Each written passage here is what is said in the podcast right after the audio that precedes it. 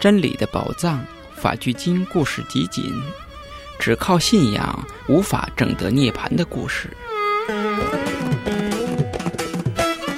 有一回，有三十名隐居于树林的修行者前来拜访佛陀。他们礼敬完佛陀后，就恭敬地坐在一旁。佛陀知道他们正得阿罗汉的机缘已经成熟，就请来舍利佛，并且在他们面前问舍利佛：“舍利佛，你相信观身能证得涅槃吗？”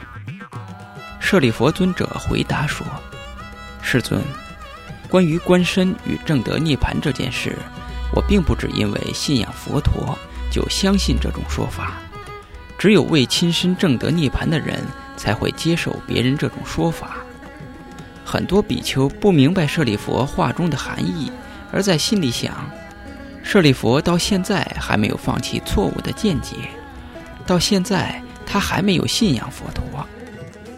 佛陀知道了弟子们的疑惑，就解释说。